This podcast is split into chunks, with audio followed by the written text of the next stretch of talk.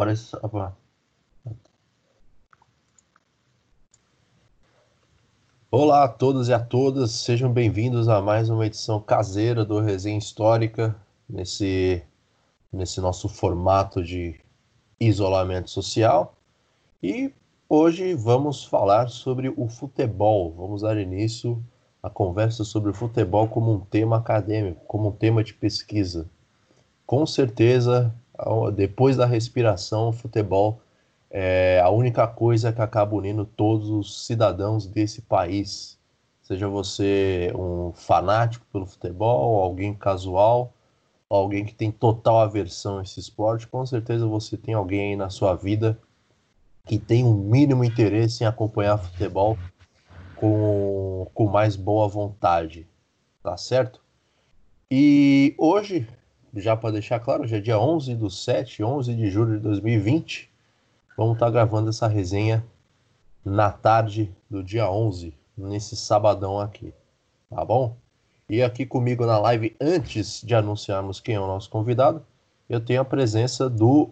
Ah, eu vou começar por aqueles que, enfim, têm um histórico de sofrimento muito maior no passado recente. Gustavo Amaral, ilustre torcedor da Luz, o mais famoso deles. Boa tarde, companheiros do Resenha. Boa tarde, nosso caro ouvinte. Nessa tarde aqui, um assunto muito especial a gente que está numa abstinência de futebol aí, então acho que é, vai ser uma resenha muito bacana. Agradecer desde já ao professor Florenzano. A gente sabe que o meio acadêmico é um turbilhão nessas épocas de meio de ano e final de ano. E tenho certeza que vai ser um papo bacana aí. Não entendi a parte do sofrimento que o Simão falou, tá? Um forte abraço. Ah, não, né? Depois, da, depois do ano de 2013, duas Libertadores no currículo da portuguesa e três brasileiros. Né? Entendeu porque não quis. Agora eu vou passar aqui a palavra para o nosso segundo é, debatedor do dia, ele que hoje está trajado com a camisa, com a camisa do, do único Flamengo possível nesse mundo, o Flamenguinho de Guarulhos, Gabriel Rossini. Boa tarde aos ouvintes, aos companheiros e ao convidado, né? Um prazer. Esse episódio que já era para ter sido gravado no estúdio, né? Mas por conta da, da pandemia tivemos que adiar. E eu tô trajado aqui com camisa do bicampeão paulista Flamengo de Guarulhos, né? 2000 e 2008. Ser bicampeão paulista é para poucos, hein? Já diria o poeta. Agora aqui vamos passar mais uma vez a palavra para ela, que nos brinda com a sua presença novamente e traz um pouco da Zona Leste nesse debate 100% clubista. Marina Celestino. Salve, salve, galera do Resenha. Salve, salve, ouvintes. Eu que hoje estou trajada do moleque travesso da Moca, que ganhou esse apelido por ter detonado o Corinthians há muito tempo atrás, né? Só salvando um pouco a, a provocação. Juventus da Moca. E é, respondendo o Gabriel e, e, estando ao lado do Gustavo, mas eu vou ser um pouco mais realista, né? A sofrência significa falência, Gustavo. Os nossos clubes, Portuguesa e Juventus, estão só a derrota, viu? E muito obrigada por mais um convite. Estou aqui me denominando como a mina do rolê do, re... do resenha. Tá certo. Gostou disso daí, Gustavo? Depois ele te dá o espaço de tréplica para você. Tá bom? e agora passando aqui, é, enfim, ao nosso querido momento Rage, Lucas Fontoura. Boa tarde, queridas e queridos ouvintes. É isso aí. Queria dizer que estou trajado com a, cam... Eh, com a, eleita camisa mais bonita do ano de 2011 no planeta, desse maior time paulista, que é o Corinthians. E hoje a gente vai puxar um pouquinho a bola aí para falar do Coringão. E agora, o mais importante aqui, né, a nossa estrela do episódio de hoje, Vou passar a palavra para o professor José Paulo Florenzano, professor da PUC São Paulo, atualmente trabalha no, no curso de Ciências Sociais. E aqui entre nós, acho que é um dos mais bem-sucedidos pesquisadores dentro da área do futebol, dentro da área do esporte de modo geral. É, e por enquanto, assim, o único que eu tenho conhecimento ou contato mais próximo. É, professor Florenzano, muito obrigado pela sua presença aqui com a gente hoje, por ter topado é, participar do resenha. É, a palavra é sua.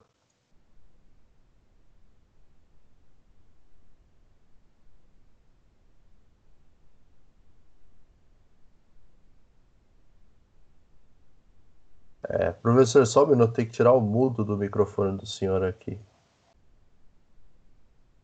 Aí. Então, eu agradeço o convite, é um prazer participar do programa. E hoje o Brasil conta com um grupo muito grande de pesquisadores no futebol. Eu sou só mais um deles e acho que nós nos destacamos hoje, no, inclusive no, no exterior, há um reconhecimento a respeito da qualidade da produção acadêmica brasileira sobre esportes.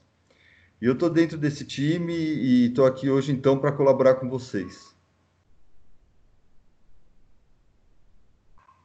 Maravilha. É, professor, para começar aqui, é, queria te fazer uma pergunta meio óbvia, mas acho que é fundamental questionar isso.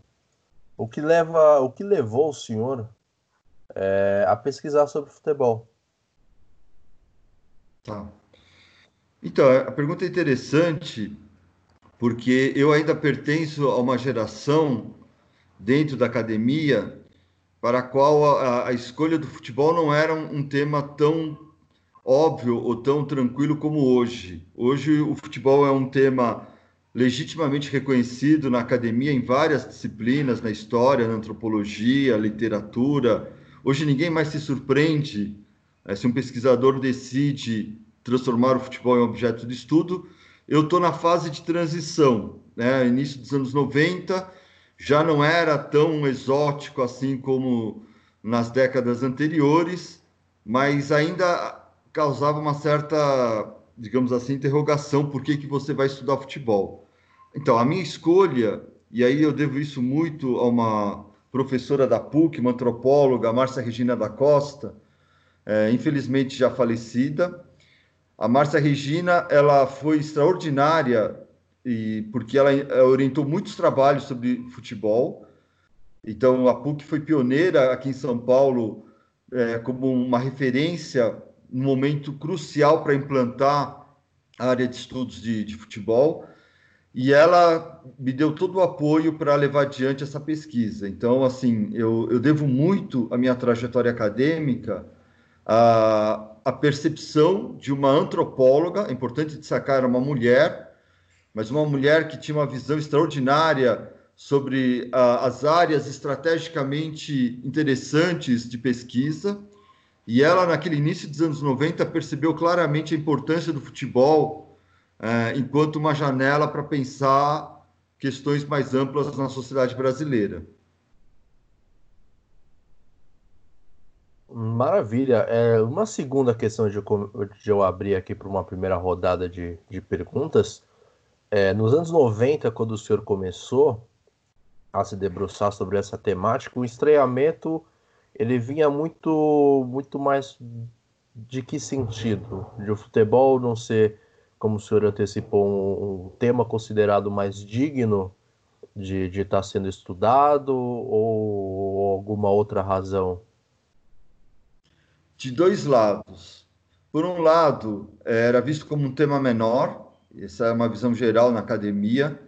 Então, você tinha temas nobres, a luta de classes, o operariado, e aí, de repente, você chega com futebol, era um tema considerado menor, assim como carnaval, né, vários exemplos.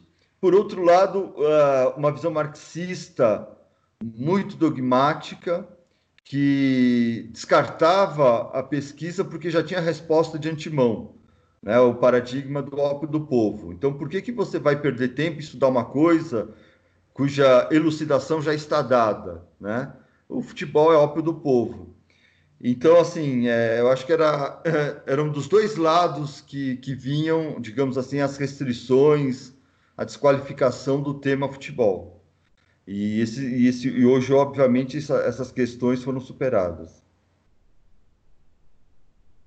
Maravilha. Antes da gente passar para a nossa primeira sabatina aqui de perguntas, só informar que a gente vai começar essa conversa falando sobre o mestrado do professor, cujo título é Afonso Edmundo, a Rebeldia no Futebol Brasileiro. Foi publicado pela editora Mussa. É, aqui está como o ano de 1998, tá certo?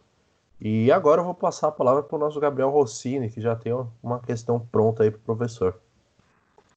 Tá. É, bom, já que é, é rebeldia, né?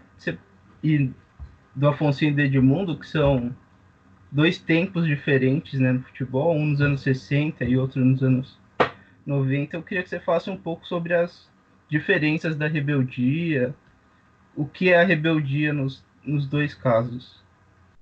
Legal a, a questão, Gabriel, porque é, era exatamente esta a proposta do mestrado é, trabalhar em, em, diferentes configurações a rebeldia, mostrando exatamente que ela não é um, uma condição estática, que ela vai também se modificando e que você tem vários tipos de rebeldia. A ideia era exatamente esta.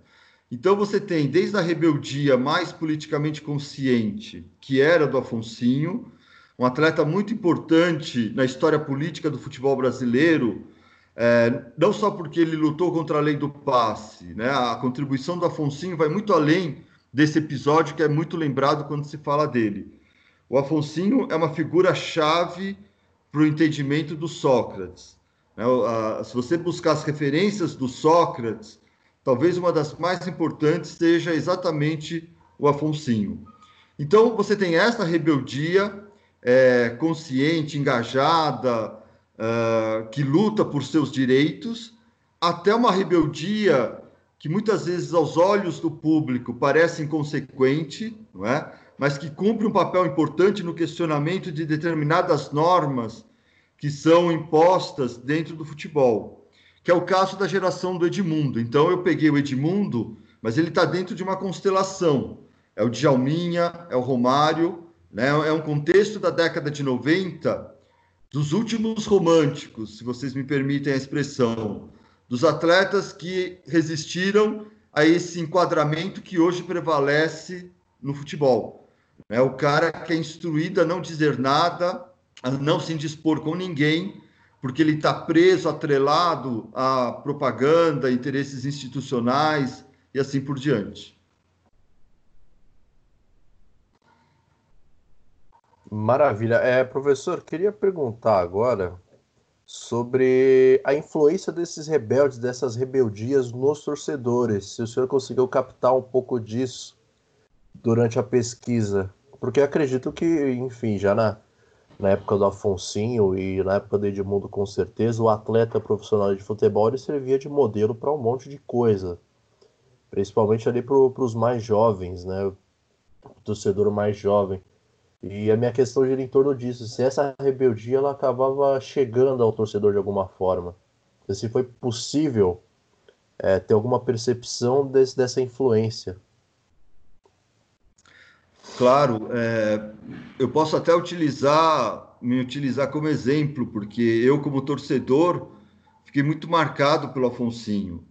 E, e foi uma das grandes, um dos grandes prazeres na minha vida poder depois transformar essa relação que era torcedora, né, numa relação acadêmica de pesquisa.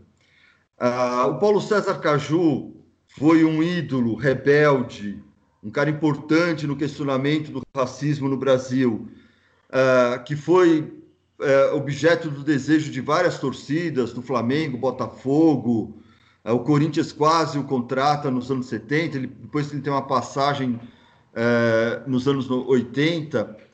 Então, você tem o, o, a rebeldia como uma referência importante para a transgressão das arquibancadas.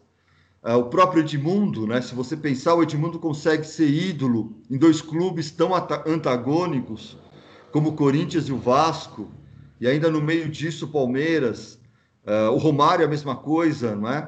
Então eu acho que, assim, que, que o atleta rebelde é, ele acaba, obviamente, estabelecendo uma comunicação muito importante com a arquibancada. No caso do Edmundo, a coisa foi ao paroxismo, né? porque você tem uh, uma arquibancada completamente enlouquecida pela criação de uma personagem que era o animal. Então, eu tive a oportunidade de vivenciar a arquibancada do Palmeiras nos anos 90, acompanhei de perto a criação do animal Uh, e era uma coisa absolutamente enlouquecedora, né? Você ter um atleta que era idolatrado por uma torcida, e aí você tem então toda uma energia que circulava no campo e da, e da arquibancada nesse contexto.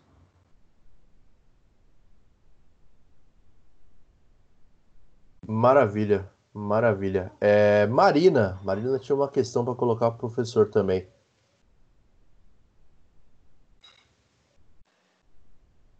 Bem, olá, professor, tudo bem? Tudo é, bem. Tem uma questão aqui. É, eu ia perguntar sobre a importância dos rebeldes, mas você já acabou de comentar sobre isso.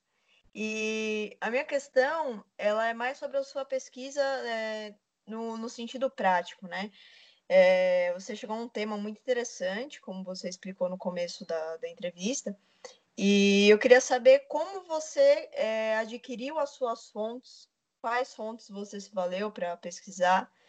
E na dissertação, qual que foi a, a, análise metodológica dessas fontes? Como que você desenvolveu a sua pesquisa através disso? Tá. Bom, é... eu estava muito influenciado à época pelo Foucault, trabalho do Foucault. Então, desde a história da loucura, vigiar e punir, então eu acabei juntando várias questões a rebeldia ela quase que se configura como uma espécie de uma forma de loucura, não é? Uh, e é, ela foi caracterizada dessa maneira. Eu mostro no trabalho. É, havia exames psiquiátricos, então assim a, a, o processo de normalização no futebol passa pela rebeldia. Então, através dessa grade de análise do Foucault, ficou claro que o jogador problema não era um dado natural da paisagem do futebol, mas o jogador problema era uma construção das relações de poder, uma forma de classificar o atleta, neutralizá-lo, é como anormal, como alguém que precisa de uma intervenção normalizadora para se comportar de acordo com a, as regras. Então, isso ficou muito claro através da grade de análise do Foucault. Metodologicamente, foi essa a, a pegada, não é? Você utilizar, então, a resistência uh, para decifrar esse jogo de poder em torno do atleta, todo o investimento político em torno do atleta. Né? Então, como produzir o corpo-máquina, como torná-lo dócil e útil, né? todas aquelas noções uh, do Foucault. Então, assim, foi o, o mestrado foi uma pesquisa muito orientada por essa grade de análise do Foucault, a microfísica do poder, o investimento político do corpo e, ao mesmo tempo, a resistência. Então, um olhar nuançado, não é? Foi o, o, o que orientou aquela pesquisa. Em relação às fontes, eu acho que toda pesquisa ela carece do bom encontro, é? e eu, graças a Deus, eu tive o bom encontro no mestrado, que foi o Afonsinho. Foi crucial a entrevista que o Afonsinho gentilmente me concedeu, porque é, ele rapidamente me colocou dentro do universo que eu estava pesquisando, foi uma longa entrevista detalhada, não é, de alguém que realmente estava interessado numa interlocução. Uh, e eu acho que o Afonsinho quase é um coautor da rebeldia do livro, né? Porque eu acabei desenvolvendo muitas análises que o próprio Afonsinho tinha sobre a trajetória dele, a figura do atleta rebelde, que ele encarnou tão bem nos anos 60 70.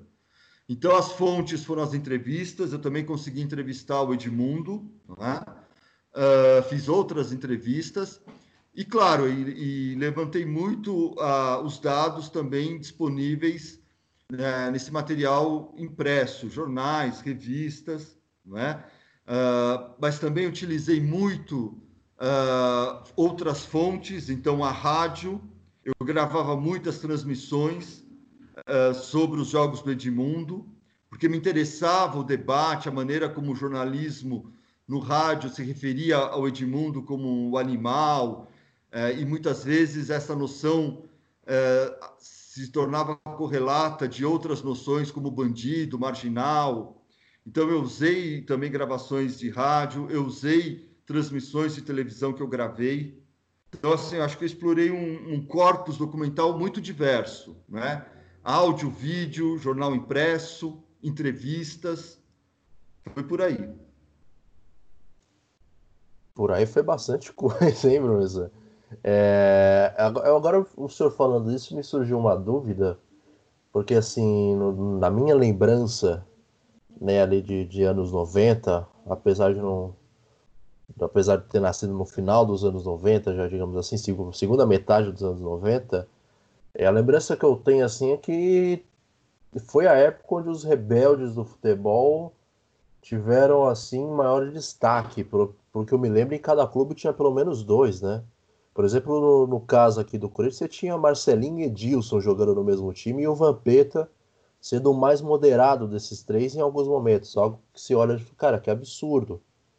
Né? No Palmeiras você teve o Edmundo em algum momento, você teve o Djalminha também, né? o Edmundo novamente no Vasco, o Renato no Fluminense, depois no Flamengo. E das décadas anteriores você teve o Afonsinho. Né? E, e me surgiu a, a, a, dúvida de como é, esses rebeldes, esses caras polêmicos, seja nos anos 90, seja na década de 60 e 70, como esses caras eram retratados na mídia. Né? Porque muita da, da, da, da opinião do torcedor ou do debate que, que gera, às vezes, a, a torcida em si é pautado pela imprensa. Né? Hoje não mais assim pela fonte impressa, mas pelo, pelo celular ou pelas mesas redondas que existem aí aos montes, mas ainda assim acaba influenciando o torcedor. E me surgiu essa dúvida: como que a imprensa, assim, via de regra, acabava retratando esses rebeldes? Eu acho que é, é um, um olhar ambíguo, porque, por um lado, interessa muito à imprensa esta personagem, porque ela vende, prende audiência, né? ela, ela sai do ordinário, ela é extraordinária. Então, por um lado, há, há, um interesse da imprensa em torno destas personagens. Ao mesmo tempo, uma parte do jornalismo é, exerce aquilo que eu chamo de tribunal da norma. Né? Então, é uma instância de poder que julga, estigmatiza e tenta enquadrar os atletas. Então, é uma relação conflituosa. Então, é ao mesmo tempo uma relação de exaltação, de, de concessão de espaço, porque é, é o que prende a audiência, mas, por outro lado, também há um jogo de poder aí entre a imprensa e o atleta. Isso vale para o Paulo César Caju. O Paulo César Caju foi uh, aqui em São Paulo, sobretudo, porque aí você tem um outro ingrediente, o bairrismo, que hoje se dilui, mas naquela época era muito forte. A imprensa de São Paulo batendo muito forte no Paulo César Caju como o típico malandro carioca da favela, que deveria dar graças a Deus a ter espaço na imprensa, não é? Então você tem aí um, uma cobrança, um, um, jogo de poder muito forte. Uh, o Afonsinho ele se tornou um atleta maldito. Aí nem tanto talvez aos olhos da imprensa, mas sobretudo aos olhos da classe dirigente, porque foi visto como o cara que poderia, entre aspas, contaminar o elenco com a visão crítica dele. Uh, a imprensa em relação ao Edmundo é um caso muito emblemático dessa ambiguidade a qual eu me referi. Né? Então, o Edmundo ele tinha muito a mídia, né? o rádio, a televisão, falava dele o tempo inteiro, mas o tempo inteiro também o criticava, porque ele era o bandido, o cara que brigava, arrumava confusão, era o transgressor, o cara que veio da Baixada Fluminense ou da favela. A imprensa de São Paulo nunca sabia localizar exatamente de qual lugar o Edmundo tinha saído, né? Mas bastava identificá-lo como alguém das classes perigosas, né, para dizer para o torcedor quem era o Edmundo. Então, assim, é um jogo de poder, mas marcado por essa ambiguidade.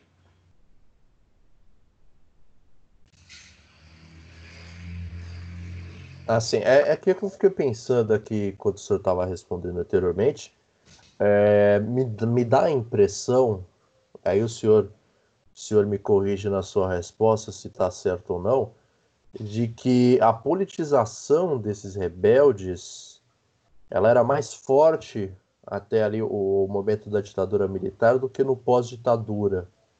Né? Claro que você tem um ou outro atleta ali já nos anos 90 que ainda tem um posicionamento sobre alguma coisa, né? É, enfim, lembro na campanha do desarmamento o Romário fazendo campanha é, em favor do, do, desarmamento. É uma das poucas coisas que me vem na lembrança dessa época, dessa politização. Aí eu não sei se eu estou certo ou, ou, equivocado nisso, porque até o período da ditadura, a politização desses atletas é, em relação a algumas questões é, mais sociais, elas, elas acabavam sendo, sendo mais presentes. E a partir dos anos 90, acho que o caso do Edmundo é bem emblemático. O rebelde no futebol ele passa a ser em si um, um rebelde mesmo. Um cara que arruma confusão, um cara que não tem papas na língua, um cara provocador, e, enfim, e um cara que tinha muita amarra quando jogava, mas era uma amarra que acabava dando resultado. Vai mais ou menos por aí ou eu tô, tô um pouco equivocado nessa percepção, professor? Não, você está correto. É, é exatamente essa a dinâmica. Você tem na década de 60, 70 atletas mais comprometidos com a questão política? Então, você tem o caso do, do Afonsinho, do Reinaldo no Atlético Mineiro, que é um nome importante, né? porque a gente lembra muito Sócrates uh, e a democracia corintiana, mas a gente esquece que talvez a primeira entrevista contra o regime militar aberta, publicada e assumida por um jogador de futebol, tenha sido a entrevista do Reinaldo ao jornal Movimento em 78, né? Então, o Reinaldo é um nome importante e ele é politizado dentro da tua análise, como você está colocando. Então, você tem Afonsinho, Reinaldo, uh, e aí uh, o, o, período da democracia corintiana. Então, é um contexto em que a rebeldia ganha esse, essa conotação política muito clara. E a década de 90 é um outro estilo de enfrentamento ao poder. É, o, é um enfrentamento ao poder da norma. Então você não vai ter é, um, comprometimento político do Edmundo. Você falou do Romário, o Romário depois se torna é, político, né, deputado, senador, ele vai participar da CPI é, envolvendo futebol, mas eles não são politicamente engajados no contexto em que eles atuaram como jogadores. Tá? Na tua análise está perfeito, então. Ah, tá certo. Entendi agora. É, enfim, vou parar de ficar alugando o microfone aqui. É, o Gabriel tem mais uma pergunta para o professor. É, na real, é, é, mais um pedido, né? Que, bom, Afonsinho ele, ele desponta como esse jogador politizado no meio da ditadura, né? Nos, nos anos 60. E como que o, o se tornou esse, esse jogador politizado, que eu acho uma história legal já. Bom, eu li né, o seu trabalho, então acho interessante como que, que ele despontou como, como um jogador politizado e acho que ia ser interessante você explicar também. Tá, o, o Afonsinho ele vem de uma família de classe média, uh, então ele, ele tem um ambiente uh, mais favorável, digamos assim, à circulação destas ideias. Ele está no Rio de Janeiro, na segunda metade da década de 60, ele sai do interior de São Paulo para o Rio de Janeiro, e vocês sabem o que era o Rio de Janeiro na segunda metade dos anos 60. Né? Era o embate mais duro contra o regime militar, movimento estudantil, ah, os conflitos de rua, as universidades mobilizadas, enfim, todo aquele cenário. E ele está na universidade, né? então ele está jogando no Botafogo e ao mesmo tempo ele está fazendo curso de medicina. Então ele está impregnado de toda aquela atmosfera de embate, politização, questionamento, uh, e é nesse contexto que ele vai, obviamente, se politizar muito rapidamente. Então é, é esse o contexto que explica um pouco a politização do, do Afonsinho. Então uma trajetória pessoal, familiar, né? então há, há um ambiente favorável nesse sentido, e por sua vez o contexto histórico no Rio de Janeiro na segunda metade dos anos 60. E aí, claro, a gente pode pensar o terceiro componente. Quando ele compra a briga com o Botafogo pela lei do passe, isso também o leva a se aprofundar né, e em assumir essas questões dentro do futebol, a liberdade do atleta, o autoritarismo do dirigente e assim por diante.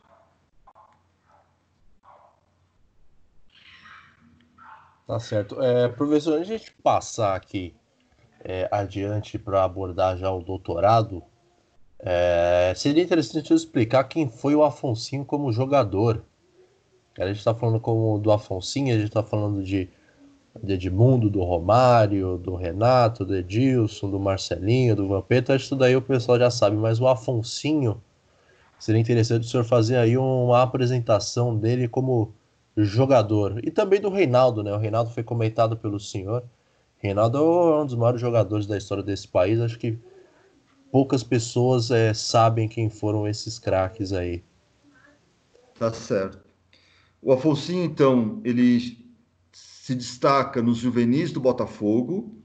Ele surge como uma grande promessa e ele era considerado à época o substituto do Gerson. Então, o Botafogo o tratava como futuro substituto do Gerson no meio de campo. Era o cara que pensava o jogo no meio de campo, distribuía a bola, Uh, ele tinha um estilo de jogo cadenciado, clássico, então ele não era um, um, um lutador dentro de campo, né, um, um, marcador. Então ele lembrava, se vocês quiserem, aí uma, um parâmetro, não é? Didi, uh, Ademir da Guia, era, era um estilo de jogo clássico, que hoje nós diríamos clássico. E ele, então, é, se destaca no Botafogo, ele passa a atuar no profissional, mas depois ele entra em conflito com a direção do clube, é toda a questão do passe, aí ele ganha o passe livre, e o primeiro clube, então, depois do passe livre, é, é o, o, Vasco da Gama. Ele joga um, um, semestre no Vasco, e depois do Vasco ele chega a jogar, isso é muito interessante, no Santos do Pelé. A passagem do Afonsinho pelo Santos do Pelé é, não é marcante, e acredito que os torcedores do Santos não nem nem lembrem dele, desta passagem, mas ela é interessante do ponto de vista da história política do futebol brasileiro, porque muito depois, posteriormente, o Pelé vai se lembrar da convivência que ele teve com Afonsinho, e há uma frase famosa do Pelé, certa feita, quando ele foi questionado por um jornalista, né, quando o Pelé disse que o único cara livre no futebol era o Afonsinho, né, porque tinha o passe, e era o cara que tinha lutado pelos seus direitos. Enfim, aí ele passa pelo, pelo Santos, depois ele passa também pelo Flamengo. São passagens curtas, mal sucedidas. Aí ele entra em crise, dá um tempo, vai para a Bahia, fica lá com Caetano, Gil, os Novos Baianos. Né? E quando ele retorna para o Rio de Janeiro, sempre genial na sua inventividade, ele cria um time de futebol chamado Trem da Alegria, com uma proposta política extraordinária, que era, ao mesmo tempo, dar emprego ao atleta que estava desempregado, ao atleta que estava surgindo, ao atleta que estava no final de carreira. Colocar todo mundo dentro de um trem, de um ônibus, percorrer o Brasil para defender e resgatar o que ele considerava como futebol arte. E o futebol arte para Afonsinho nunca foi apenas a questão do jogo bonito. A questão do futebol arte para Afonsinho era também a arte de se autogovernar. Então, assim, a, o Afonsinho, a figura extraordinária, não é? Como atleta, ele só não foi convocado para a seleção brasileira em 71. Ele foi eleito pela imprensa carioca o melhor jogador do campeonato. Não foi para a seleção porque o técnico era o Zagallo, com quem ele tinha brigado no Botafogo. Então, essa é história do Afonsinho, um cara que pagou um preço alto pela sua rebeldia. O Reinaldo, em Minas Gerais, ele era considerado o novo Tostão, né? um cara tão genial quanto o Tostão. É uma pena que não haja o registro do que o Reinaldo fez dentro de campo. Não é uma época em que muita coisa se perde por falta de registro cinematográfico, de câmera, etc mas um centroavante extraordinário do Atlético Mineiro, que só não foi para a Copa de 82, vocês sabem, por que, que o Reinaldo não participou da Copa de 82 na Espanha, sendo que ele integrava o quarteto mágico. O quarteto mágico era Falcão, Zico, Sócrates e Reinaldo. O Reinaldo foi cortado na Copa de 82. Ele jogou eliminatórias, ele participou da excursão que o Brasil fez pouco antes da Copa de 82. O Brasil ganha da Inglaterra na Inglaterra, da Alemanha na Alemanha, da França na França. O Brasil encanta a Europa, era o quadrado mágico e o Reinaldo não vai para a Copa. Hoje, a história conta que ele foi cortado pelo Tele por conta dos eternos problemas que ele tinha de joelho. Mas na época, a versão do próprio Reinaldo é que ele não foi convocado justamente porque o Tele tinha um perfil conservador e o considerava um cara transgressor, sob todos os aspectos, né? Porque era um atleta que estava muito envolvido com a política, a luta pela redemocratização, porque era um atleta que assumia publicamente amizade com um jornalista homossexual. Então, toda uma boataria em Belo Horizonte de que o Reinaldo era homossexual. E o Tele Santana, numa entrevista à Rádio Jovem Pan, no início de 82, ele dá um recado indireto ao, Reinaldo, ou direto, se vocês quiserem, porque nessa coletiva, e, e é especificamente para a Rádio Jovem Pan, ele diz que ele quer jogadores normais com sentimentos e desejos normais, uma clara alusão a, entre aspas, a normalidade da orientação sexual supostamente atribuída ao Reinaldo, não é? Então, o Reinaldo também é um rebelde que pagou um preço alto, não é, pela sua rebeldia. Acho que é importante dizer isso, porque explica por que, hoje ninguém arrisca nada, né? Porque você bater de frente com as estruturas tem um preço. E hoje, como na nossa hierarquia de valores, o que está lá em cima é a grana, ninguém quer arriscar a grana. Então você não diz nada, você não se dispõe com ninguém, e é dessa maneira que funciona a engrenagem. É, o, o Tele, o Tele sempre foi uma das marcas, às vezes, ali desse de, de ser um cara que queria um futebol vistoso, um futebol muito bem jogado, tinha tinha esse perfil bem conservador mesmo. Diferente do Reinaldo, né, em 86 o Renato foi, foi cortado da Copa por transgressão também, mas no caso do Renato já era o Rei Knight na época, né? Foi cortado por fuga de concentração, essas coisas aí. É, agora, para a gente já fazer aqui, é, a, a, gente já fazer, não, o Lucas tem uma pergunta, a gente mudar um pouco o tópico. Lucas, por favor. É, eu vou tentar fazer uma, uma, mudança gradual aí, na verdade, porque tem muitas coisas interessantes na, na fala do Florenzano agora. A própria questão do, do Tele Santana vai um pouco em uma das perguntas que eu faria sobre essa questão política da, do posicionamento dos jogadores. É, é, é, claro que a gente não vai conseguir fugir do tema do seu doutorado, eu acho que é uma das coisas mais importantes assim a nível pessoal para mim. E no, vejo no futebol brasileiro, que é a democracia corintiana, e em especial na figura do Sócrates, que tem ali, acho que a maior importância dentro de todo o movimento. Mas eu faria uma pergunta um pouco antes de a gente entrar nesse tópico, a, a relação, por exemplo, a diferença que você vê a, entre o posicionamento mesmo do Raí, do irmão do Sócrates, que é 11 anos mais novo, e do, do próprio Sócrates. O Sócrates sempre foi um jogador que levantou muitas bandeiras. E o Raí, apesar de ser um cara extremamente politizado, eu acho que talvez, inclusive, por ter estado no São Paulo e ter sido ídolo da, do clube, uh, e o Tele ter tido uma importância grande dentro do São Paulo, ele acabou sendo um pouco podado, um pouco polido ali, em vários momentos. Mas antes de, disso, eu queria perguntar sobre o Pelé. Na verdade, é uma questão que, para mim, é um tanto quanto incômoda a figura do Pelé, porque foi considerado, acho que, um dos maiores jogadores do mundo, é um, acho que talvez o jogador brasileiro mais conhecido de toda a história do futebol. Não, foi é um... não, né? O cara é o rei do futebol. É que assim, é, quando, a gente pega, quando a gente pega gerações aí, talvez tenha uma molecadinha que não conheça, vai lembrar do Ronaldo, vai lembrar de uma outra seleção que não, que não aquela. Né? Mas o Pelé foi fundamentalmente um dos maiores jogadores de futebol do planeta negro e ele nunca defendeu essa questão. E essa é uma coisa que me incomoda muito. E aí eu acho que não é tanto nenhuma questão de diferença de período, porque o Maradona sempre foi um jogador extremamente politizado. Apesar de seus problemas pessoais, a parte cada um deles, o Maradona sempre comprou muita briga, sempre foi um cara de se posicionar politicamente, faz até hoje, né, deu declarações recentes na Argentina, inclusive em relação à própria pandemia que a gente vive. E o Pelé sempre foi um cara que fugiu de qualquer tipo de assunto polêmico, inclusive o racismo. Ele nunca disse ter sofrido nenhum tipo de racismo ou de um preconceito, na verdade. E a gente sabe que chegou, inclusive, a existir uma época em que você passava pó de arroz nos jogadores negros para embranquecer o, o, o, clube, né? Assim, com muitas aspas. Então eu queria que você comentasse um pouco essa, essas duas relações, assim, e aí depois a gente vai falar um pouco mais sobre outros assuntos.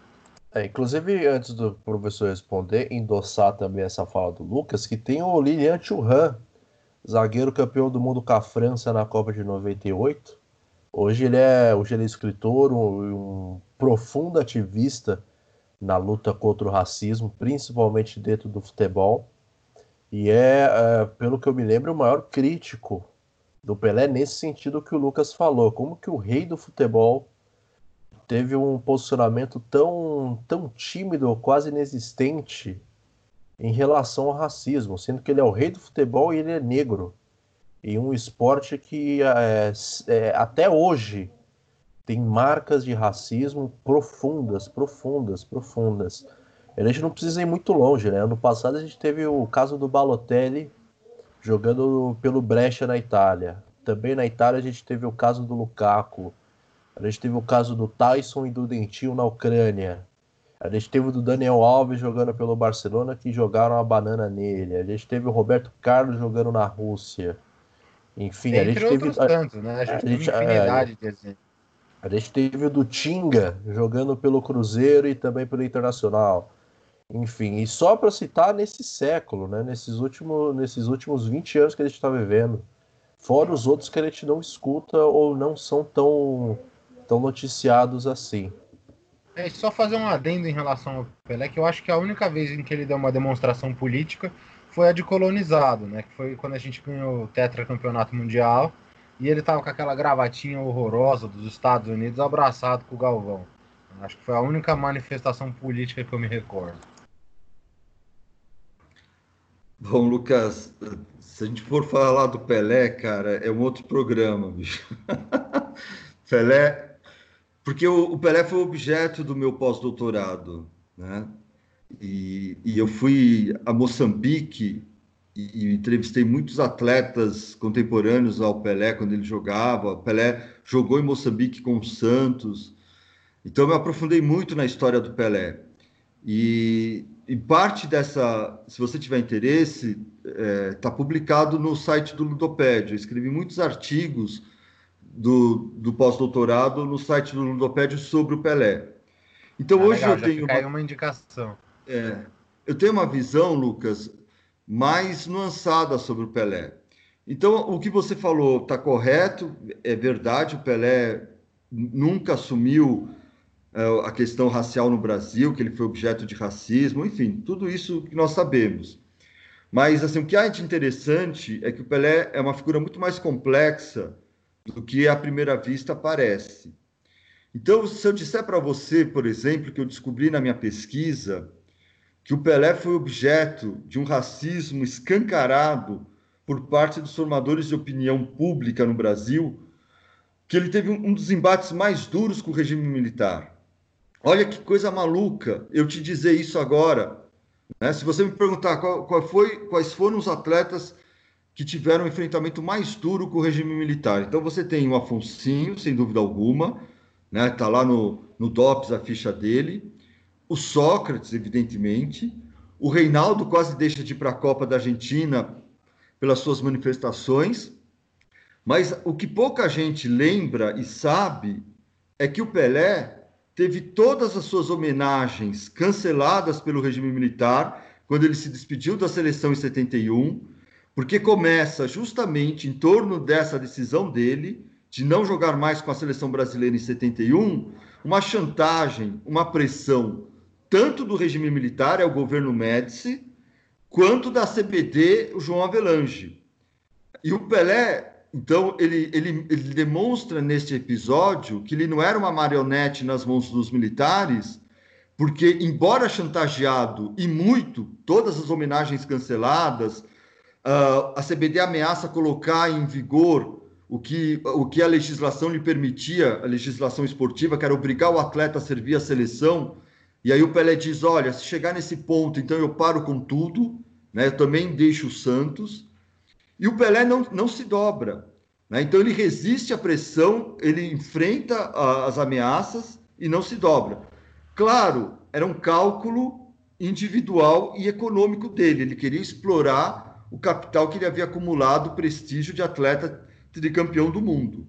Mas, enfim, é um embate com o regime militar. E, sobretudo, a questão do racismo que ele sofre, que, que eu acho que é extraordinário o que eu descobri, eu pelo menos considero. Então, o que, que o Pelé queria? ele diz: Olha, eu não, não, preciso mais jogar pela seleção brasileira. Ela foi tricampeã do mundo. Está aqui a taça Jules Rimet, em definitivo para vocês. E ele diz: Agora eu queria servir o Brasil numa outra função que eu me sinto para a qual eu me sinto preparado, que é de empresário, que era exatamente colocar terno e gravata e exercer a função de empresário. Não lhe permitiram. A ideia era essa. Você é negro, o teu lugar é dentro de campo como atleta. Como assim você quer ser empresário negro? Então, assim, é, o episódio da, da saída do Pelé da seleção brasileira, Lucas, revela um jogo racial muito pesado contra ele.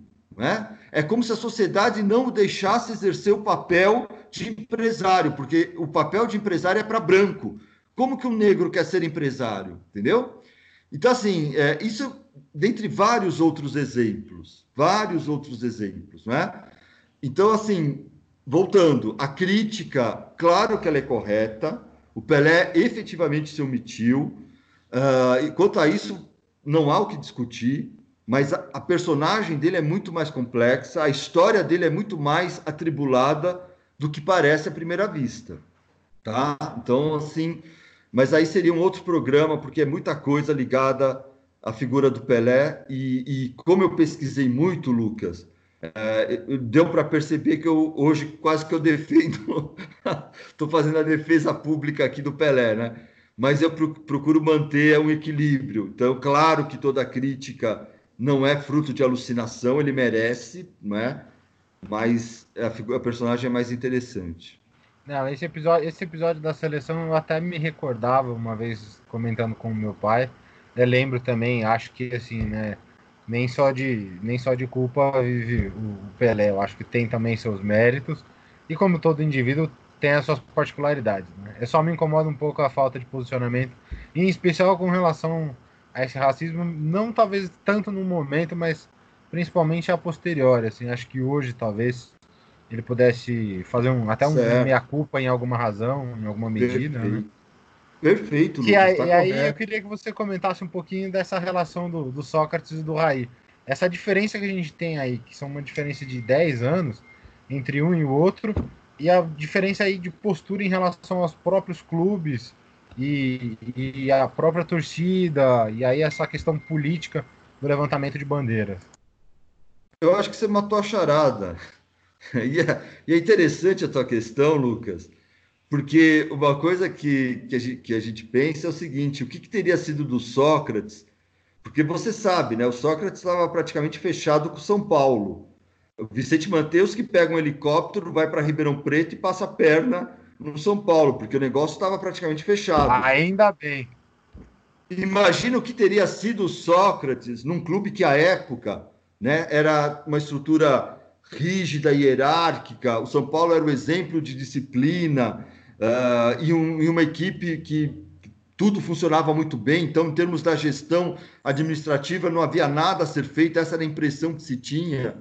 Né? Então, na verdade, olha que interessante. O Sócrates, quando ele vai para o Corinthians, o caos que era o Corinthians é um terreno fértil para que ele pudesse, não é, criar um movimento. Então, assim, eu acho que isso ajuda a entender um pouco a questão do Raí. O Raí chega num clube, nos anos 90, o São Paulo ainda era esse exemplo, né? Em que tudo funcionava maravilhosamente bem, ganhava títulos, como é que você vai questionar as coisas? Tá certo? Então, e aí o Tele Santana também, uma relação, né? Então, acho que você matou a charada. É, é, passa um pouco pela, pela identidade clubística dos dois aí. É, até porque me fica a impressão que o Raí é um dos últimos politizados numa década em que o, os rebeldes são rebeldes por si só. São rebeldes ali que têm um perfil, são normalmente artilheiros, são, são os craques das suas equipes. E o Raí é um dos craques da, da, do, do, São Paulo né, nesse momento dos anos 90, mas só que ele é diferente dos outros. Né? Ele, ele mantém as suas bandeiras, mantém a sua politização, mas é isso, né? Um cara polido, um cara de boa fala, um cara que se expressa muito bem, igual o irmão, mas sem a, a, a mesma fama que o Sócrates teve, né? Sem, sem os mesmos, digamos, as mesmas polêmicas extra-campo que o Sócrates teve, né? Pegavam muito em cima do pé do Sócrates em relação à bebida, tentavam desmoralizar a, democracia, o Sócrates e enfim, as bandeiras que ele levantava pelos problemas pessoais do cara. O próprio Casagrande também acabou sofrendo com isso, com o seu problema de, de, drogas também. E sofre até hoje, né? É, agora a gente vai entrar já para falar do doutorado do professor. Se sobrar algum tempinho, a gente fala também sobre esse pós-doc para a gente voltar a esse assunto do Pelé. Porque assim é um rei do futebol, então ele abraça todo o futebol na sua totalidade tá certo? E o doutorado do professor se chama Democracia Corintiana, Práticas de Liberdade no Futebol Brasileiro, foi publicado pela Educ, aqui tá como no ano de 2010. Você que é anti, anti-corintiano aí, não gosta e não quiser ouvir, fica à vontade, a gente se vê no próximo Resenha Histórica. A você que está afim de continuar ouvindo a resenha, muito obrigado. Mas agora uh, vai ter um pouco Mas mais. Mas é muito importante pontuar Florenzano, apesar de estudar a democracia corintiana, ele é claramente um palmeirense. E reconhece uh, a importância uh, do Corinthians. Bu, vaias, vaias, bu, bu. Vamos, vamos encerrar por aqui então. Obrigado, professor Florenzano. Obrigado, professor Florenzano. Fiquei sabendo que você tem uma camisa do Felipe Melo, do Dudu. É assim, com o que esse podcast acredita, Camisas como essas são inaceitáveis. Tá certo? Então, muito obrigado, professor Floresano. A gente se vê no próximo Resenha História. Não, brincadeira, brincadeira. É, agora, é, enfim, vamos mergulhar a fundo é, no doutorado do professor e no que foi a democracia corintiana em si. E sobre isso, o Lucas já tinha uma primeira colocação. Lucas, já, eu queria fazer uma pergunta assim, mais para que você explicasse de maneira geral para o público um pouco o que é a democracia corintiana, a importância que ela tem dentro do contexto do surgimento que ela está, é, o como então ela influenciou a relação da torcida com o clube, a relação do clube com a sociedade. Uma, uma pergunta mais abrangente para que você desse essa primeira explicação para a gente sobre esse movimento tão importante da democracia. Tá legal. Então, olha, é, eu acho que é importante dizer inicialmente que a democracia corintiana ela não foi uma nota de rodapé na história da redemocratização da sociedade brasileira. Ao contrário, a contribuição que ela traz é inestimável. Então, esse é o primeiro ponto. Né? Ela, ela é, explora a visibilidade que o futebol possibilita para se converter num ator importante naquela luta em favor da democracia. Então, esse é o primeiro aspecto. É, o segundo, que a democracia corintiana, falando em termos aqui gramscianos, ela traz a batalha de ideias para o futebol. Né? Então, a ideia de, do futebol como ópio do povo, que veiculava sempre a mesma mensagem, a mesma exortação de despolitização, cai por terra, porque, ao contrário, de repente, o futebol se torna um espaço de debate, questionamento, discussão, envolvendo o que acontece dentro e fora do futebol. Muito bem. Quais eram as bandeiras da democracia corintiana? Para a gente não se perder, afinal de contas, esses caras eles reivindicavam o que exatamente? Então eu vou tentar elencar aqui os pontos principais daquilo que depois se tornou o projeto da democracia corintiana, né? Porque esse projeto foi sendo construído no decorrer do processo. Então, a luta contra o autoritarismo nas relações sociais no futebol, né, que é uma linguagem naturalizada até hoje, você ligar a televisão, aí os programas, todo mundo fala em comandante, comandado, comandante mandou, comandante. Não tem isso para a democracia corintiana, comandante comandado, no exército, não é? Então, primeira questão, o autoritarismo. Dois, contra o paternalismo na gestão do clube, né? Que é um modelo que atribui ao atleta a condição de minoridade. Então, o atleta é o eterno irresponsável que você tem que trancar numa concentração, porque senão ele se destrói sozinho. Então, contra essa linguagem paternalista. Três, né, um desdobramento dessa crítica contra o regime de concentração. Porque o pressuposto para você trancar o atleta na concentração é que ele é um responsável, é uma criança que não sabe se cuidar. Né? Então, uh, contra o autoritarismo, contra o paternalismo, contra o regime de concentração, contra o que o Foucault chama o excesso atlético. Então, a ideia é que o atleta se resume à preparação física, né? a obedecer o técnico, um cara que não pensa. Isso foi uma tragédia na história do futebol brasileiro. Né? Essa supervalorização da ciência, da preparação física, né? retirou do atleta protagonismo, uh, iniciativa, liderança. Por que, que nós não temos mais liderança?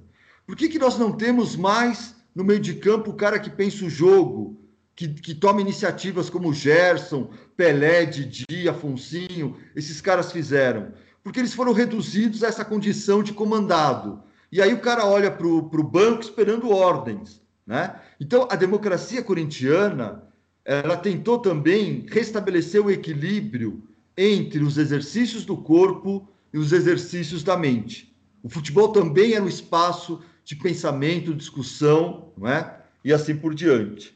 E claro, quinto e último ponto, que é o mais fascinante da história, não era só então uma resistência um bloqueio, uma sabotagem ao exercício do poder. Os caras criaram uma alternativa, um modelo, e falaram: olha, está aqui um modelo alternativo a essa estrutura hierárquica, autoritária, paternalista que está colocada no futebol. Vale, vale fazer menção também aqui a, a outras figuras da democracia. Né? A gente tem o Sócrates como representante, tem o Casão, mas tem a figura do Vladimir também, né? Cria do terror do Corinthians e que tem um papel muito ativo durante é, a democracia corintiana. Tá certo? Agora o Gabriel tem mais uma pergunta para o professor. É, né, é interessante falar das fontes, né? Se teve contato com esses jogadores que o Gabriel citou agora, como eles receberam também o, o trabalho, né? se eles tiveram acesso depois, depois da publicação. Tá. Então, é muito legal a pergunta que você faz, porque permite esclarecer um pouco o que foi a intenção do, do projeto de pesquisa. Então, eu procurei selecionar uh, as fontes de, de jornais e revistas que eram favoráveis à democracia corintiana mas também consultei os jornais e revistas que eram contrários ao movimento. Eu tentei equilibrar um pouco as visões sobre a democracia corintiana. Na seleção dos atletas, também teve aplicação do mesmo critério. Eu procurei, então, entrevistar as lideranças, mas também os atletas considerados coadjuvantes. Eu acho que isso foi importante, porque até então você só tinha a narrativa dos líderes. Né? Então era quase que uma, uma voz oficial, a do Sócrates, o Vladimir e o Casagrande. E eu fui ouvir então os atletas que a imprensa normalmente não ouvia, não é? Ou que não eram atletas que não eram solicitados a falar sobre a democracia corintiana. E aí também, além desses atletas considerados coadjuvantes, eu procurei também entrevistar os atletas que se colocaram contra o movimento da democracia corintiana. Infelizmente, eu não pude entrevistar à época o Leão, né, que é claramente o atleta que vai bater de frente com Sócrates. porque à época o Leão ele tomou uma decisão de não falar sobre a democracia corintiana. A época que eu digo quando eu fiz a pesquisa, não é? Então naquele momento ele simplesmente se recusava, ele falava de qualquer assunto, menos democracia corintiana. Então não foi possível, infelizmente, à época entrevistar o Leão, mas eu entrevistei o, o Rafael, que foi um outro goleiro que também brigou com os líderes da democracia corintiana, e eu acho que isso confere, então, é, um, um, sabor especial ao texto, né? porque o leitor, embora, claro, exista a minha interpretação, o leitor encontra muito material e, e a versão quase que na íntegra dos atletas que discordaram dos líderes, da visão dos coadjuvantes. Eu acho que isso traz não é, várias visões de dentro e de fora uh, da democracia corintiana. E o, e o retorno do, do livro para os atletas foi feito na medida do possível, né? Então, eu entreguei livro para o Vladimir, uh, para o Sócrates, não é? Uh, acho que o Sócrates, no primeiro momento, ficou um pouco chateado, porque, afinal de contas, é um livro que tem um distanciamento crítico, não é? Então, como é, apaixonado pelo futebol e pela política, é claro que eu me interessei muito pela democracia corintiana, né? O Lucas mencionou, sou palmeirense, mas essa conjunção de política e esporte é o que me fascina.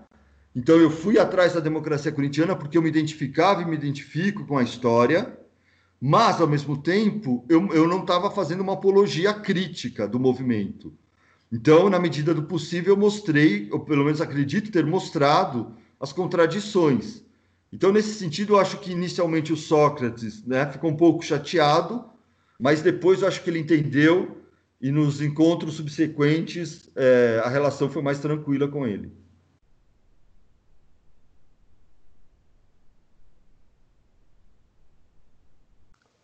Tá certo, tá certo. É, professor, uma questão que me surgiu no começo dessa fala sobre, sobre, o, sobre os jornais, né? Em específico aqueles que criticavam a democracia.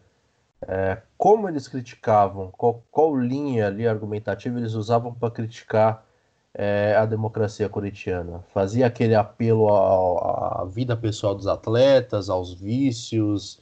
Como é que se seguia essas críticas dentro da imprensa?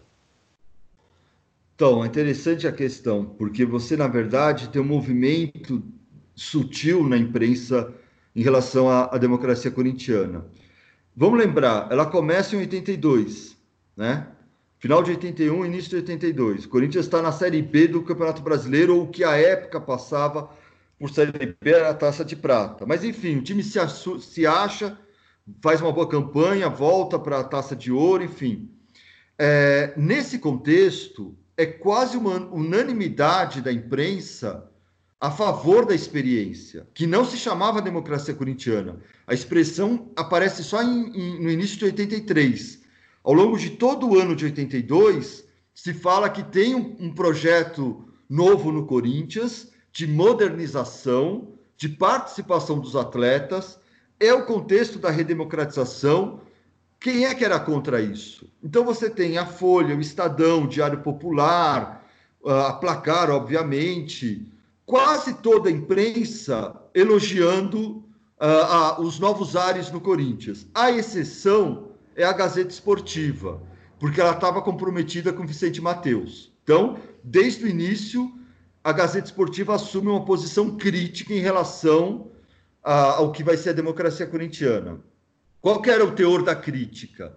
Então, o que havia de crítica nesse contexto era uma crítica que não envolvia uh, questões da vida privada, é, estigmas de atletas, é, essas questões não entravam no foco nesse primeiro momento. Você podia ter uma crítica aqui ou, ou ali sobre um excesso de participação, mas nada pessoal. Quando que a coisa muda o posicionamento da imprensa?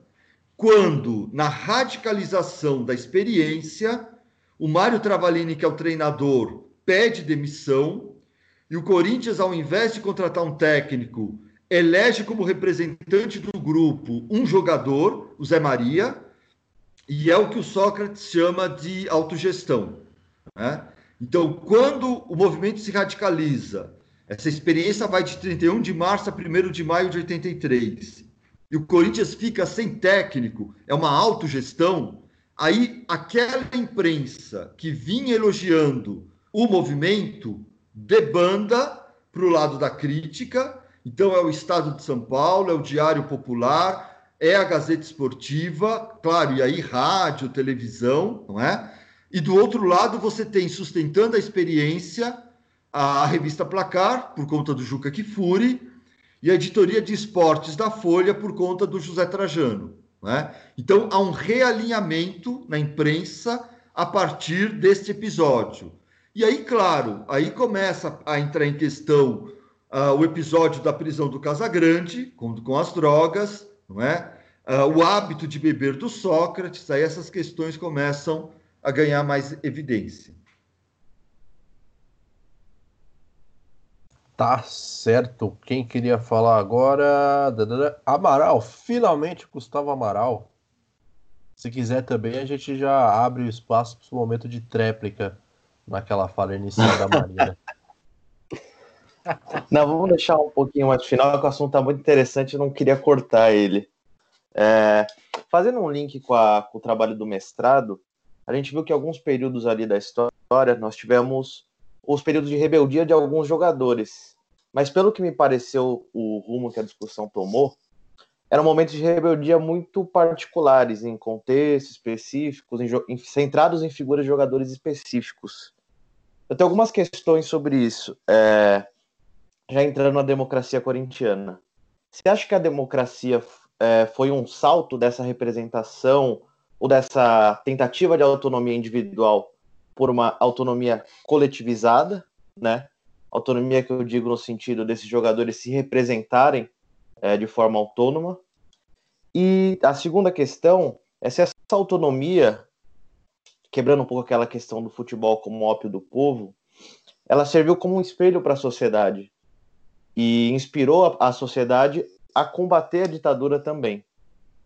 E uma terceira questão é que, assim, acho que não só os corintianos, mas a gente que estuda história aqui, a gente tem uma versão um pouco pessoal da, da democracia corintiana. Mas a gente pouco discute as contradições dela que você citou anteriormente. Então, para um terceiro tópico, acho que brevemente, não sei se vai dar tempo, queria que você citasse quais eram essas contradições na sua visão. O que, que você achou nessa pesquisa que, que mostram as contradições dessa democracia corintiana? Basicamente é isso. Legal. Então, olha, é, em relação à primeira questão, é, é, é o contrário do que foi dito na nossa conversa inicialmente, de que nos anos 90 você tinha muitos rebeldes. Pelo contrário, o, o, período que marca a explosão de rebeldia no futebol brasileiro é o período do Alfonsinha, década de 70. Você tem uma explosão de rebeldia. É, o livro do mestrado mostra isso. Você tem no Recife, você tem em Minas Gerais, todo mundo começa a questionar o passe, a usar cabelo comprido, inspirado no Afonsinho, a questionar a ordem do treinador, ou a arbitrariedade do dirigente, não é? O preconceito do jornalista. Então, a democracia corintiana, eu acho que você já aponta isso na tua fala, ela é o desdobramento desse movimento de rebeldia que atravessa toda a década de 70 tem um caráter individual, como você colocou, mas ao mesmo tempo é coletivo porque está presente em, em, todos os clubes, praticamente, né? Então eu vejo a democracia corintiana nesse sentido. E aí eu já discordo da interpretação do Sócrates e dos líderes, porque eles falavam, não, nós estávamos sozinhos, a democracia corintiana estava cercada num mar de alienação. Não é verdade. Se não houvesse a rebeldia dos anos 70, não teria havido a democracia corintiana, você entende? Não é? É porque você tem uma tradição de autonomia de luta no futebol brasileiro é que você entende a democracia corintiana. Ela não é um raio num céu azul. Né? Tem uma história aí. Então, essa é a primeira questão. A segunda, é, que é também para o historiador, eu acho que o, a questão chave, é entender como a democracia corintiana incomodou as estruturas de poder, como seu exemplo. Né? Então, você tem o movimento do ABC Paulista, o novo sindicalismo, você tem a, as comunidades eclesiais de base balançando a religião, e aí no futebol, que é ali o ópio do povo, aparece os malucos falando em autogoverno. Cara, o Brasil não resistiria não resistiria a um Corinthians autogovernado. O exemplo seria subversivo, cara, entendeu? Então, assim, uh, é claro que era um exemplo poderoso, situado num lugar estratégico, e que falava, obviamente, para o operário, entendeu? Para o trabalhador da arquibancada, porque o Sócrates o Vladimir eles estavam falando disso o tempo inteiro. Você tem que ter voz, você tem direito, você tem que participar. Né? Então você está educando, é uma questão mesmo de construir uma hegemonia no sentido do Gramsci. Terceira questão, as contradições. A maior delas, que está no coração da, da, democracia corintiana e que explica uh, o principal da história. Eles tinham dois projetos. Então, você, se você quiser só olhar as falas do Sócrates, do Vladimir, do Casagrande, falando de participação, autogestão, revolução, você constrói uma narrativa democracia corintiana igual a projeto revolucionário. Agora, se você também fizer uma seleção de falas do próprio Sócrates, do próprio Vladimir e do Valdemar Pires e do Adilson Monteiro Alves dos dois lados, você fala, esses caras defendiam futebol empresa. Porque eles falam, entendeu, de mercado, eles falam de campeonato rentável, eles falam de projetar a marca Corinthians em escala global. Então, assim, acho que essa era a grande contradição, né? Você abrigar o rendimento econômico, a conquista de títulos e, ao mesmo tempo, alimentar uma experiência de fato revolucionária. Né? Então, assim, não foi uma invenção, não era um slogan, aquilo aconteceu. Né? A autogestão é fato, eles ficaram um mês sem treinador.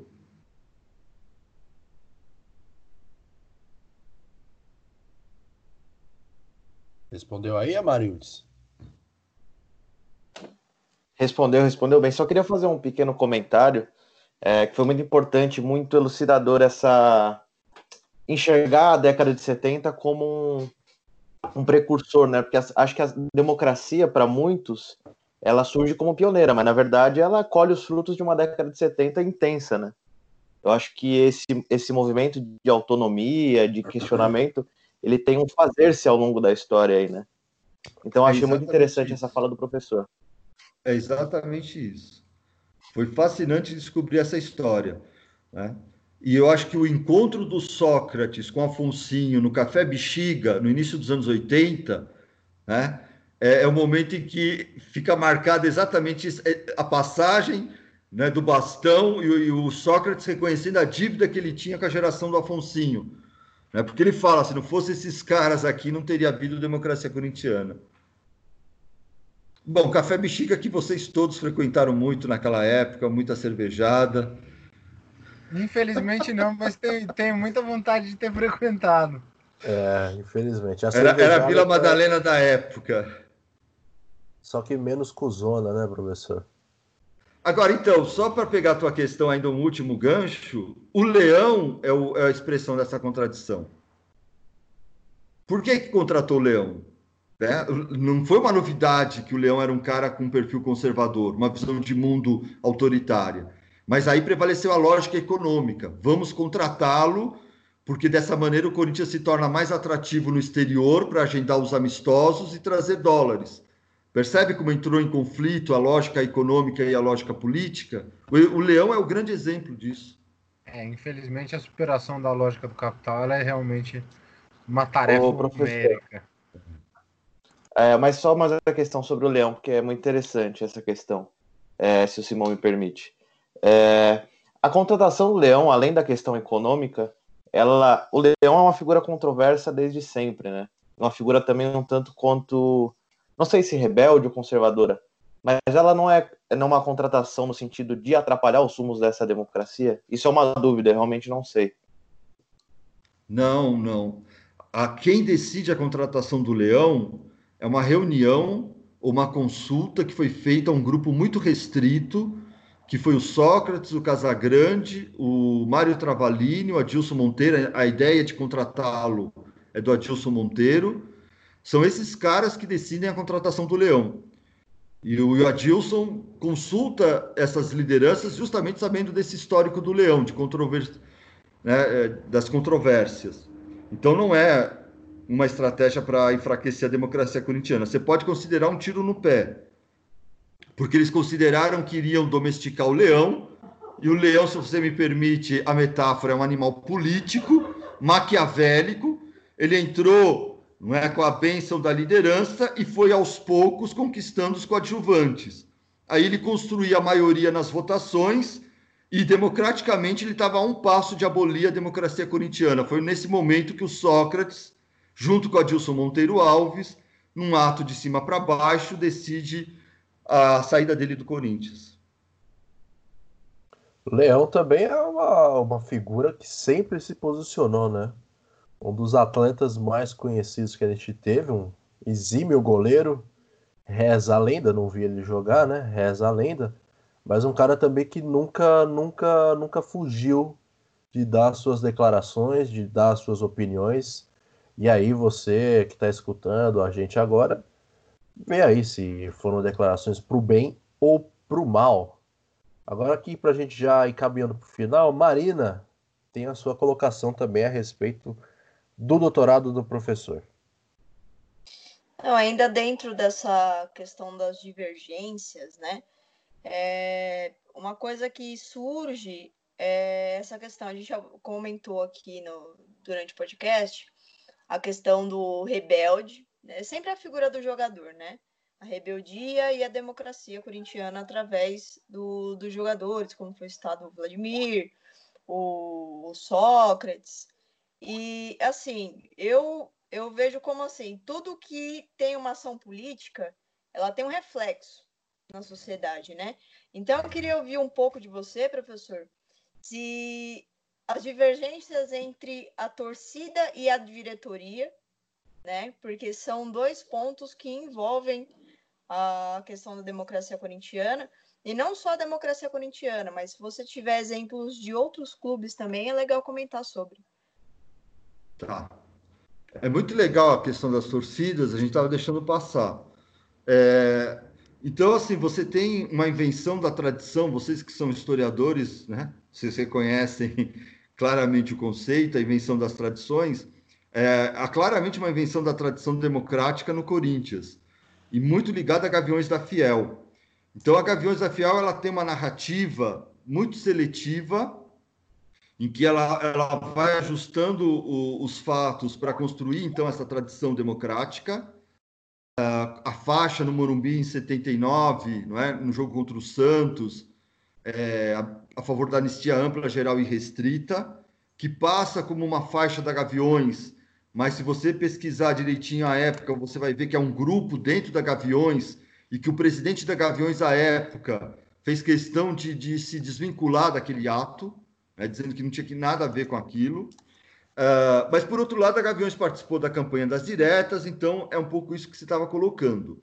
Qual foi a posição da Gaviões em relação à democracia corintiana? Foi a expressão desse universo heterogêneo que é a torcida. Então, você tem um apoio, uh, mas é um apoio crítico, e tem grupos dentro da Gaviões que, obviamente, não se identificavam com aquela ideia de atleta participar, porque o pensamento autoritário ele é muito forte no futebol. E aí, então, você tem dirigentes da Gaviões que, que acreditavam que o certo era o lado do leão. Né? O leão, com a sua ideia de disciplina, hierarquia e etc. É, então, assim, não era uma, uma posição consensual da Gaviões, tá?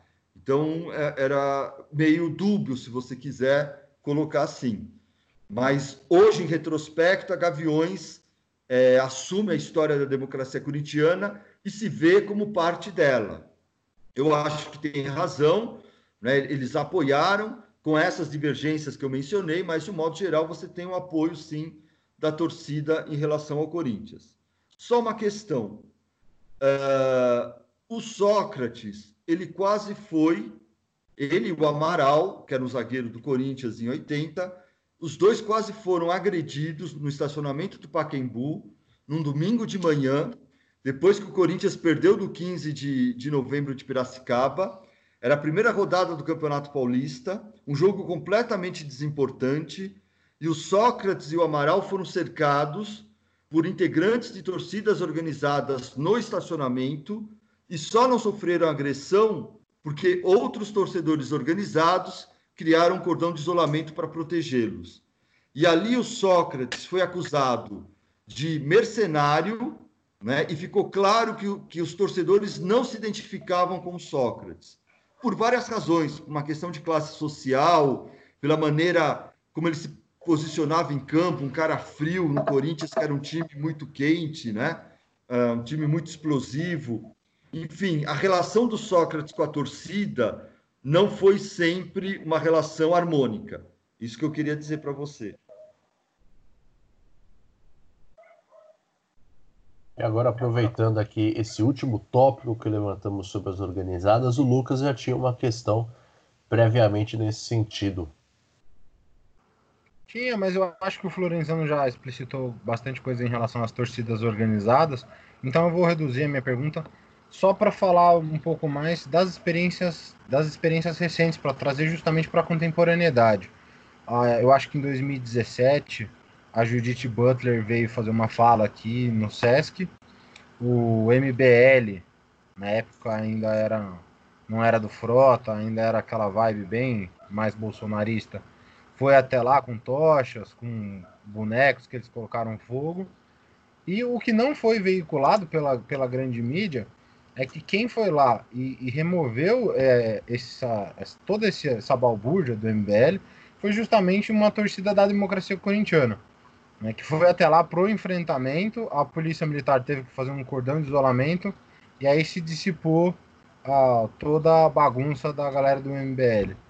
E aí eu queria perguntar para você, professor, o que você achou das manifestações recentes, ah, em especial porque elas não partem não necessariamente do Corinthians ou de um clube em específico, mas de uma aliança entre todas as torcidas organizadas em favor da democracia.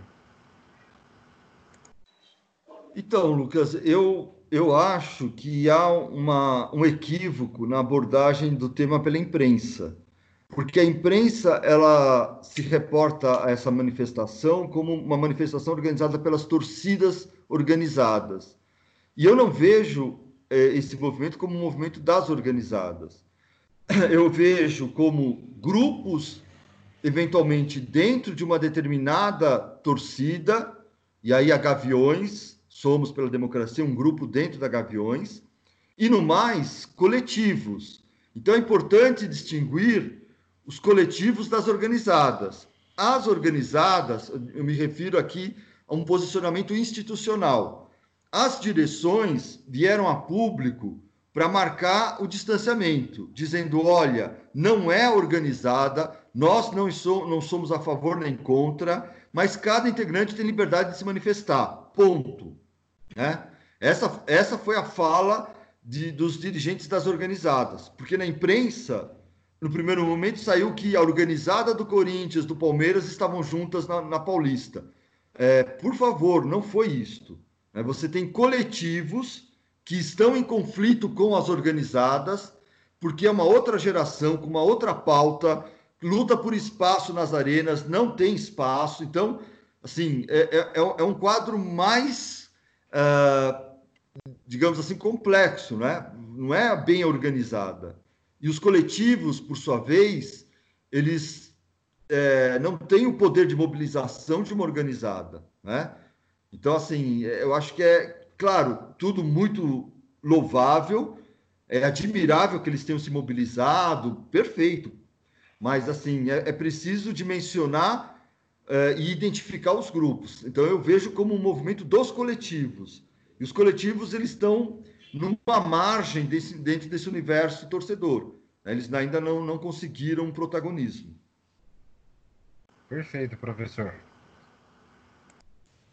Agora aqui, antes de a gente abrir para o nosso momento de indicações, uma curiosidade. É, Sócrates comemorava seus gols com o braço direito enristido, né, em pé. O Reinaldo do Atlético Mineiro fazia a mesma coisa antes do Sócrates. Aí mostra também um pouco da ligação e de passagem de bastão que teve de um para outro na, na virada das décadas, né, de 70 para os anos 80. Fica uma curiosidade aí para vocês.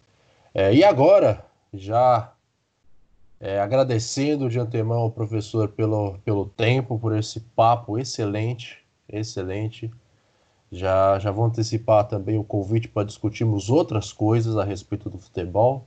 Uma aqui ficou muito clara, o Pelé, né, o Pelé em si, já é, já é uma figura gigantesca para a gente conversar sobre, analisar sobre, debater sobre. E a segunda delas, as torcidas organizadas em si, né? Eu acho que já é, já é um tema que surge com, com grande urgência, né, na, na minha visão. Até porque as organizadas, elas são marcadas pela, pela violência, né? Seja pela imprensa, sejam pelo, pelos atos que são, são organizados entre torcidas rivais, que já resultaram em mortes, etc, etc. Não preciso ficar falando aqui o que todo mundo já sabe. Tá ok? Então, já de antemão, agradecer ao professor pela participação. E agora vamos para o nosso momento de indicações, nossas indicações de leitura, filmes e etc. Já é, fazendo as minhas indicações, eu vou fazer a indicação de um artigo escrito pelo próprio professor se chama O Circo do Futebol, Personagens, Tramas e Estereótipos, publicado pela revista Espaço Plural, de Marechal Cândido Rodon, volume 14, saiu em 2013. E também deixar aqui mais uma vez indicado o doutorado e o mestrado dele, que foram publicados. O doutorado A Democracia Corintiana, Práticas de Liberdade no Futebol Brasileiro, publicado pela EDUC, e o mestrado Afonsinho e Edmundo da Rebeldia no Futebol Brasileiro, publicado pela editora Musa. Tá certo? Agora aqui as indicações do nosso querido Lucas Fontoura. Hoje são pouquinhas, eu vou, que nem você, endossar a leitura dos trabalhos do Florenzano. Já tive a oportunidade de ver em alguns eventos na PUC, sempre falando sobre esporte, sobre futebol, e acho de fato que, sem puxação de saco, qualquer tipo de elogio é, à parte, mas acho de fato que os trabalhos são muito bons e muito interessantes. E aí indicaria um, um filme, um o Democracia Corintiana, em preto e branco, é, Democracia em preto e branco, desculpa, e, a, e, quem faz a narração desse documentário é a Rita Lee, que também foi ligada ali um pouco ao movimento, então são essas as indicações. Maravilha, maravilha. É, Gustavo Amaral, suas indicações. Bom, é, as indicações, para servir de um link para o ouvinte que está escutando aí, quiser se aprofundar em alguns temas, algumas coisas que o Florenzano trabalha, acessar um site, que se eu não estiver equivocado, chama ludopédio.com.br. Lá tem os artigos do professor Florenzano e coisas que a gente falou que ele vai, pelo que eu li lá, ele desobra lá também, tá? Mas eu acho que a contribuição maior assim de indicação é assistir o esporte e prestigiar o esporte, né? E romper essa barreira de ópio do povo. É basicamente essa a minha indicação aí. E agradecer ao professor Florenzano pela participação importantíssima. Maravilha. É, Marina Celestino, suas indicações.